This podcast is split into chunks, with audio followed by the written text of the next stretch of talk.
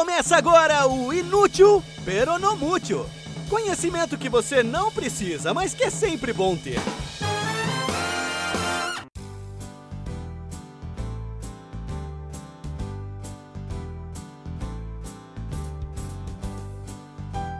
Olá, apocalípticos ouvintes! Bem-vindos ao Inútil Peronomútil, o podcast que traz o lado menos útil da história, da matemática, da biologia, da física, da química, da política, do comportamento e de outros assuntos aleatórios em geral. Eu sou Paulo Eduardo e toda quarta-feira eu tô aqui falando no seu ouvido sobre assuntos de qualidade, o tipo de conhecimento que você talvez nunca use para nada, mas que, pelo sim, pelo não, é sempre bom ter.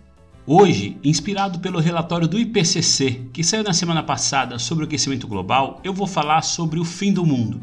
Mas não é sobre o fim do mundo propriamente dito, aquele que a humanidade toda é riscada do mapa por causa de um meteoro, ou de erupções solares, ou de vulcões entrando em erupção simultaneamente em várias partes do planeta, ou a inversão dos polos magnéticos da Terra. Isso, aliás, merece um episódio específico no futuro, das diversas formas que os humanos podem ser extintos desse jeito mais espetacular.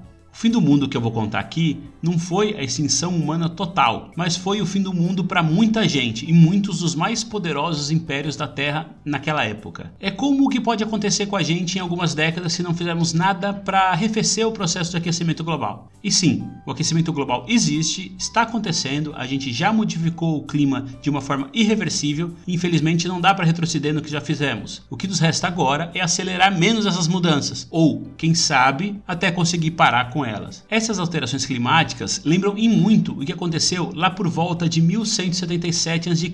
e que foi literalmente o fim de uma era. E eu digo por volta de 1177 a.C., porque as coisas não aconteceram tudo naquele ano, claro. Foi uma sucessão de eventos e os historiadores só escolheram esse ano por simples convenção, para marcar o fim da Era de Bronze. Aliás, o próprio conceito de início e fim das eras humanas são convenções, tá? Se você não lembra, vamos relembrar rapidinho como nós dividimos a história humana.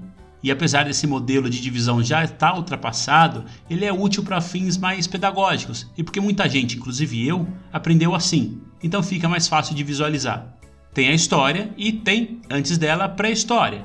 A história, você lembra, ela se divide em idade antiga, idade média, idade moderna e a idade contemporânea que estamos hoje. Mas isso não interessa para a gente hoje. O que não interessa aqui é a pré-história. E a pré-história, por ser um intervalo de tempo meio grandinho, porque ela começa há mais de 2 milhões de anos, também é dividida em eras para ficar mais fácil. Tem a Idade da Pedra e a Idade dos Metais, que como o próprio nome diz, num a gente só usava instrumentos de pedra lascada e no outro a gente começa a usar metais. E aqui eu estou simplificando muito, um historiador de verdade provavelmente vai querer me bater, mas é só para dar um panorama bem geralzão mesmo. A idade dos metais, por sua vez, ela é dividida em duas, baseado no tipo de metal que nós humanos tínhamos conhecimento e tecnologia para usar. Tem a idade do bronze e depois dela tem a idade do ferro. E o que me interessa aqui nesse episódio é a era do bronze, que vai mais ou menos do ano 3300 a.C. até mais ou menos uns 1000 a.C., alguns séculos a mais, alguns séculos a menos. O que marca o fim da Idade do Bronze é o colapso de todas as grandes civilizações do Mediterrâneo Leste naquela época. Essas civilizações eram as maiores daquela parte do mundo, que eram os hititas, os egípcios, os cananeus, os gregos, os assírios e os povos de Creta e do Chipre. E o colapso de todas essas civilizações ao mesmo tempo sempre foi um mistério. Por que raios tantas civilizações grandes, desenvolvidas, para a época, claro, entraram em declínio mais ou menos ao mesmo tempo? Várias descobertas recentes começaram a dar uma ideia melhor do que, pode ter acontecido, e apesar dessa teoria não estar 100% confirmada, é muito possível que ela explique muito bem o que aconteceu. Uma coisa que tem surpreendido muito os estudiosos é o quão conectadas eram todas essas civilizações. Elas tinham um grande tráfego de pessoas entre si, elas tinham muitas rotas de comércio e de troca de produtos e mercadorias, e tinham inclusive tratados comerciais, tratados políticos e diplomáticos entre os reinos. O que, se você parar para pensar que a gente está falando de mais de mil anos antes de Cristo, é algo realmente incrível. E aí, a galera que vem estudando todos os documentos e os achados arqueológicos do período, eles estão chegando a uma hipótese de que esse grande colapso de absolutamente todos os povos ali da região se deveu a exatamente essa hiperconectividade entre eles. As sociedades eram muito interdependentes uma das outras. Por exemplo, A gente está falando da Idade do Bronze. O bronze é uma liga formada pela mistura de estanho e cobre. O estanho era, por exemplo, obtido em um dos reinos. O cobre era obtido em outro dos reinos. E um terceiro reino dominava a técnica de fundir os dois e fazer o cobre. Então, o comércio entre esses três povos era intenso. E se um falhasse em, digamos, dar o estanho, os três eram afetados. E aqui eu dei o exemplo do bronze só porque a gente está falando do fim da era de bronze, tá? Mas isso valia para tudo, para comida, para fluxo de pessoas, para doenças, para riquezas, tudo era trocado ali entre todo mundo.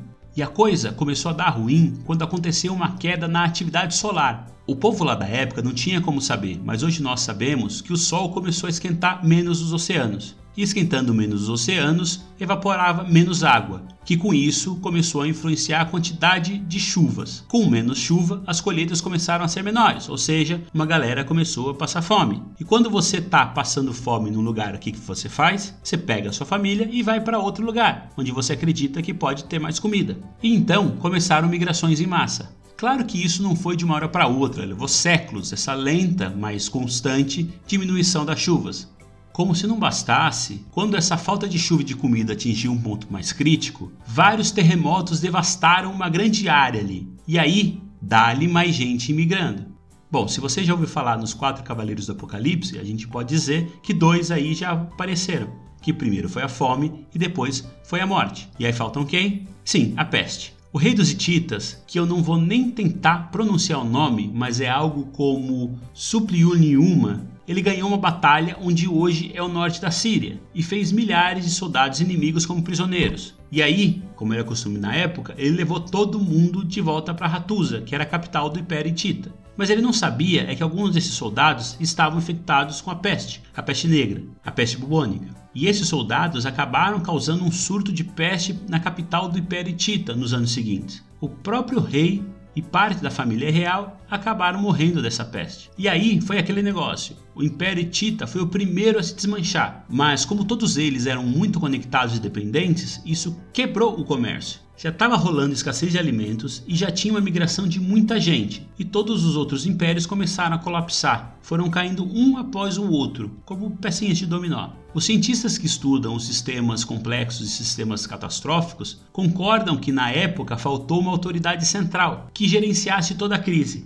E aí todos os grandes reinos do Mediterrâneo entraram em declínio e colapsaram. Alguns, como os gregos e os egípcios, por exemplo, eles voltaram a se recuperar. Outros, como os cipriotas ou os hititas, bom, eles ficaram para a história. E essa hiperconectividade e as reações em cadeia me lembram muito a situação que vamos viver daqui para frente com o aquecimento global falta alimento no lugar, vai ter migração em massa para outro lugar que não está preparado para receber tanta gente. Aí vai faltar água, aí vai ter tumulto, vai ter confusão, vai ter briga e assim vai. Só me resta torcer para que algum tipo de conselho, uma autoridade central, consiga impedir catástrofes cada vez maiores. Ah, e só para não deixar passar, apareceu o quarto cavaleiro do Apocalipse, a Guerra, que foi quem jogou a pá de cal na Era do Bronze. Quando a coisa toda já estava um caos, diversos povos conhecidos coletivamente como povos do mar invadiram o Egito no oitavo ano do reinado do Ramsés III, que aconteceu quando? No ano de 1177 a.C. E é essa invasão, essa guerra, que marca o fim da Era de Bronze. E é isso, com o fim da Era de Bronze eu termino esse episódio. O tema que eu contei hoje aqui, eu ouvi parte dessa história pela primeira vez no podcast Diário do Front, do cientista Miguel Nicoletes. E eu me encantei pela história e fui atrás do livro que relata todos os detalhes dessas descobertas científicas sobre como teria acontecido o declínio de todos os impérios nesse período. O livro chama, é claro, 1177 a.C., o ano que a civilização entrou em colapso. Mas cá entre nós, o livro é muito detalhado, ele é chato, ele é difícil de você avançar. Então não recomendo muito não. Ele está na descrição do episódio se você se interessar. Se você quiser uma coisa mais simples, eu recomendo o podcast do Nicoleles. Como eu já disse, chama Diário do Front e é o episódio 6, que ele está lá no Spotify. E se você gostou desse episódio do Inútil Pelo Mútil, mostra que a gente está todo mundo ultra conectado. Indica para um ou dois ou 1177 amigos. E se você tiver alguma sugestão de tema que não seja assim tão útil, mas também não seja tão inútil, manda para mim. O e-mail é inútilpnm@gmail.com. E segue o Inútil Peronomútil no Instagram, na arroba inútilpnm, ou na página do Inútil Peronomútil no Facebook, que tem muito mais coisa interessante e não tão útil que eu não comento aqui. Eu espero vocês na próxima quarta-feira, fiquem bem e até a semana que vem. Você acabou de ouvir Inútil Peronomútil. Informação aleatória de qualidade para enriquecer suas conversas na mesa do bar.